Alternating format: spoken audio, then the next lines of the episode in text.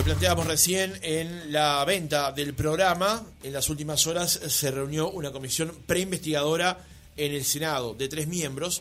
Se votó dos en tres, crearon una investigadora para analizar los hechos que involucran al hoy senador Charles Carrera cuando actuaba como director general de Secretaría del Ministerio del Interior, vinculado a los casos cuando el señor Víctor Hernández recibió un balazo en la puerta de su casa, de su casa que probablemente provino de un domicilio que estaba habitado por policías en medio de una fiesta, entre comillas, y además del impacto de bala tampoco recibió asistencia. Ahora, en el Senado, que comienza en unos minutos nada más, se va a aprobar esa comisión investigadora y comenzará a funcionar. Estamos en línea con el senador del Partido Nacional, Jorge Gandini, miembro denunciante en este caso. Senador, ¿cómo le va? Buenos días.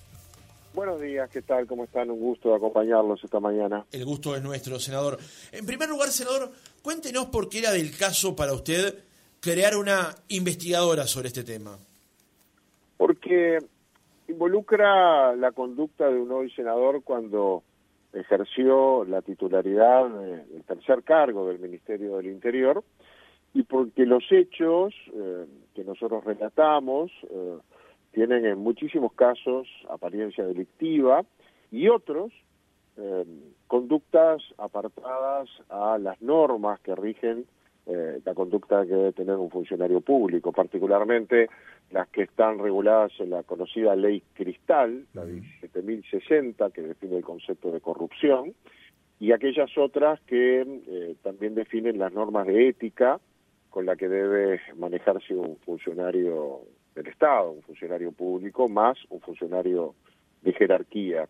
Los, los hechos eh, que conocimos, eh, básicamente primero por una denuncia de, la familia Hernández a través de un programa periodístico, eh, luego fueron corroborados parte por el ministro del Interior, lo citamos a la Comisión de Seguridad del Senado, el Frente Amplio también allí decidió no asistir, pero se confirmaron esos hechos y se documentaron varios, y en el transcurso de estos días fueron apareciendo otros eh, que dan cuenta de una cantidad importante de irregularidades inexplicables además, no, no, no resiste el sentido común eh, que, que se hayan tomado esas decisiones con, con estas personas, eh, después de los hechos que lamentablemente van a prescribir este viernes, eh, los hechos que usted relataba, los del 11 de noviembre del 2012, cuando en la madrugada el señor Víctor Hernández en la puerta de su casa recibió un balazo que lo dejó paralítico. Eso en la justicia penal de Rocha, durante 10 años no pudo averiguar nada.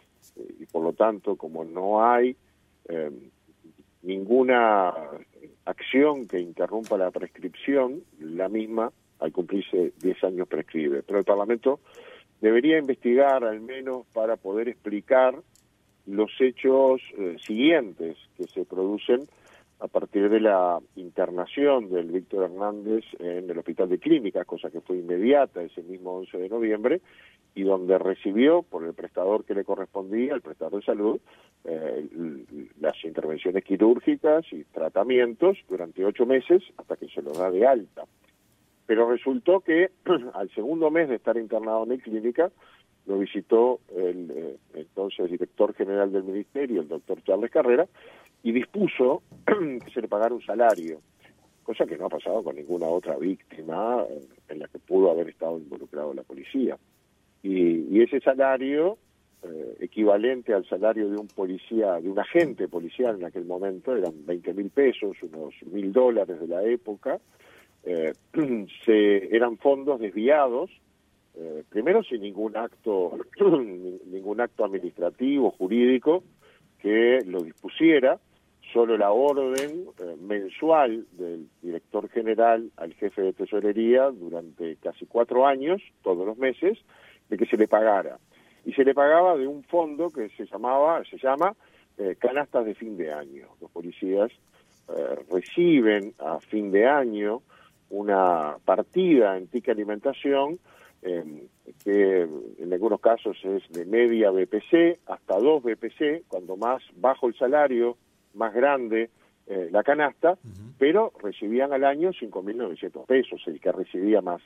Mientras que de ese mismo fondo, que, que es presupuestal, es legal, lo establece la ley, es un fondo presupuestal, bueno, se disponía a pagarle un salario de, si es anual, 240 mil pesos anuales, eh, en partidas consecutivas y mensuales de 20 mil pesos a este señor Víctor Hernández, un civil que no tenía derecho a percibirlo. Entonces, se ha dicho que fue por razones humanitarias y de solidaridad, una excusa que no resiste la legalidad en el Estado de Derecho.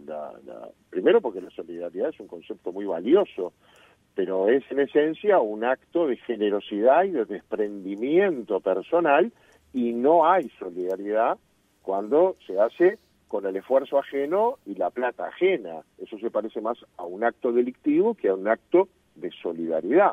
Entonces hay que investigar desvío de fondos públicos en beneficio de un tercero y ojalá pudiéramos explicar por qué, porque la solidaridad obviamente no es un argumento. Además de eso, cuando el señor Víctor Hernández eh, tiene el alta de clínica, punto, se terminó, ya está, ocho meses estuvo allí, fíjese qué largo periodo, ese mismo día se lo interna en el hospital policial. Y lo curioso es que la internación es clandestina.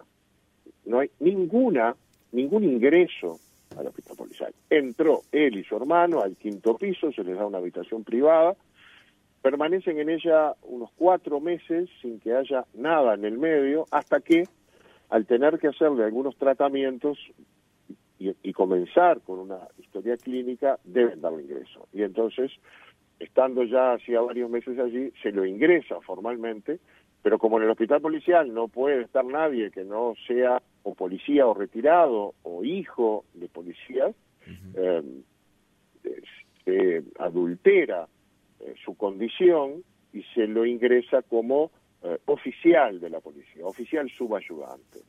Eso según los datos, los elementos que tenemos, fue por orden del director general y eh, decisión eh, del, del director del hospital policial en ese momento. Eh, se le ingresa entonces como oficial, permanece en una habitación privada, que es el derecho al que tienen los oficiales y no los subalternos, internado él tres años y medio, y su hermano, eh, como acompañante eh, en la cama contigua, eh, recibiendo los servicios, digamos, de lo que se llama hotelería. ¿verdad? allí recibe prestaciones gratuitas de todo tipo, medicamentos, consultas, interconsultas, etcétera, algunos este, elementos que requiere para el tratamiento, pero además otros que no tienen nada que ver. Recibe dos intervenciones oftalmológicas, primero una vista y después en la otra. Eh, al final eh, se termina ese proceso eh, y hay otros elementos en el medio que constan como la incitación del propio director general y otros jerarcas del ministerio a que demande al Estado. Lo incitan a que demande al Estado y le facilitan, le ofrecen facilitar eh, el expediente para que pudiera hacer la demanda. El expediente eh, no debería ser conocido por el demandante, pues le ofrecen entregárselo para que demande con resultado, con eficiencia al propio Estado y hasta se le ofrece un abogado para hacer esa, esa acción. Eh, ahí también hay otro hecho de apariencia delictiva, más allá del uso de vehículos oficiales para trasladarlo, etcétera, etcétera. Eh, en este transcurso han ocurrido otras cosas. Para, eh, a modo de defensa, el, hoy senador Charles Carrera, públicamente, en algunos medios, colegas de ustedes, esgrime el justificativo de que esta era una orden del entonces ministro Bonomi, hoy fallecido, de que los jerarcas se atendieran en el hospital policial para eh, atenderse donde se atiende la tropa.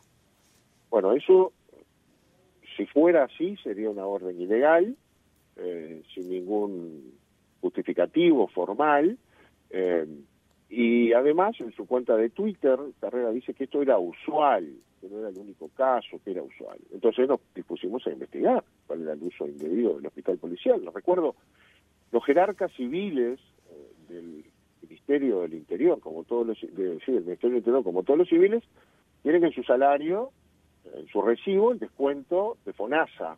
Eh, y a partir de ese descuento de FONASA, eh, acceden a un prestador de salud este, público o privado. Eligen una mutualista o se atienden en el Estado. Los policías, en cambio, no tienen descuento FONASA, pero tienen un descuento del 4% de su salario para eh, enfrentar los gastos operativos del hospital policial. Bueno, los policías pagan el hospital policial, no los parientes de los directores o jerarcas civiles del organismo.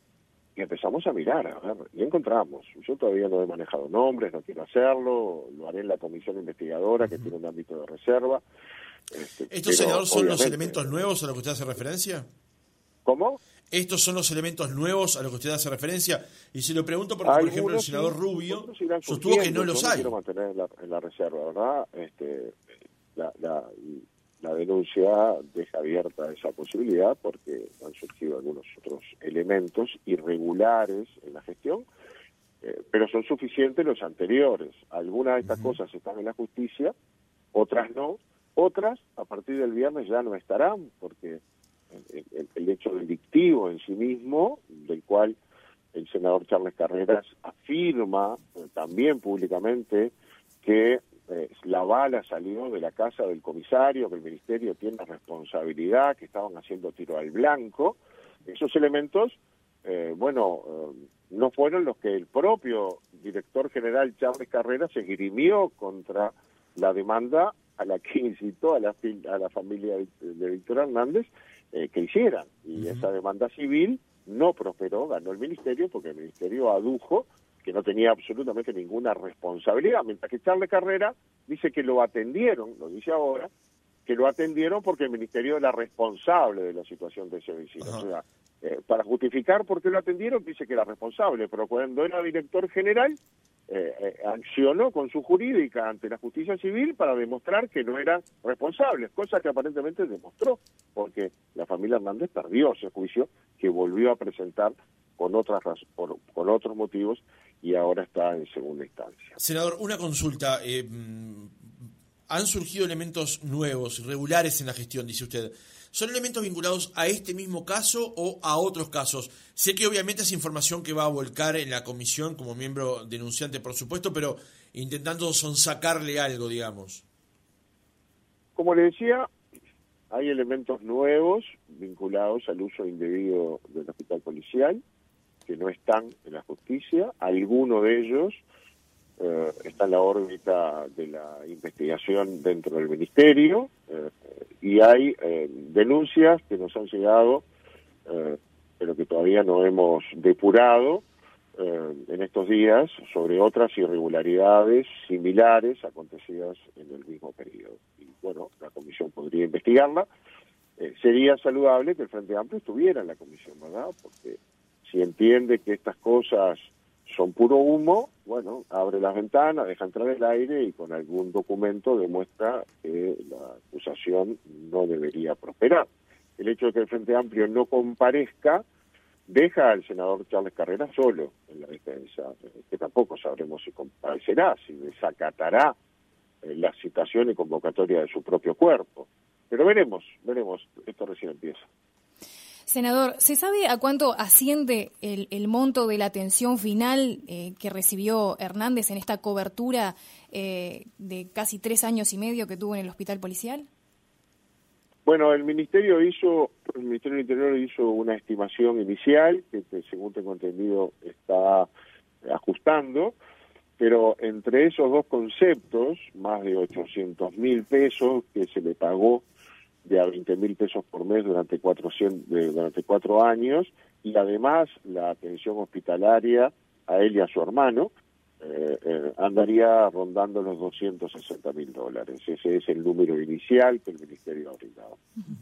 Una última pregunta, senador, porque sabemos que está por ingresar a, la sesión del Senado.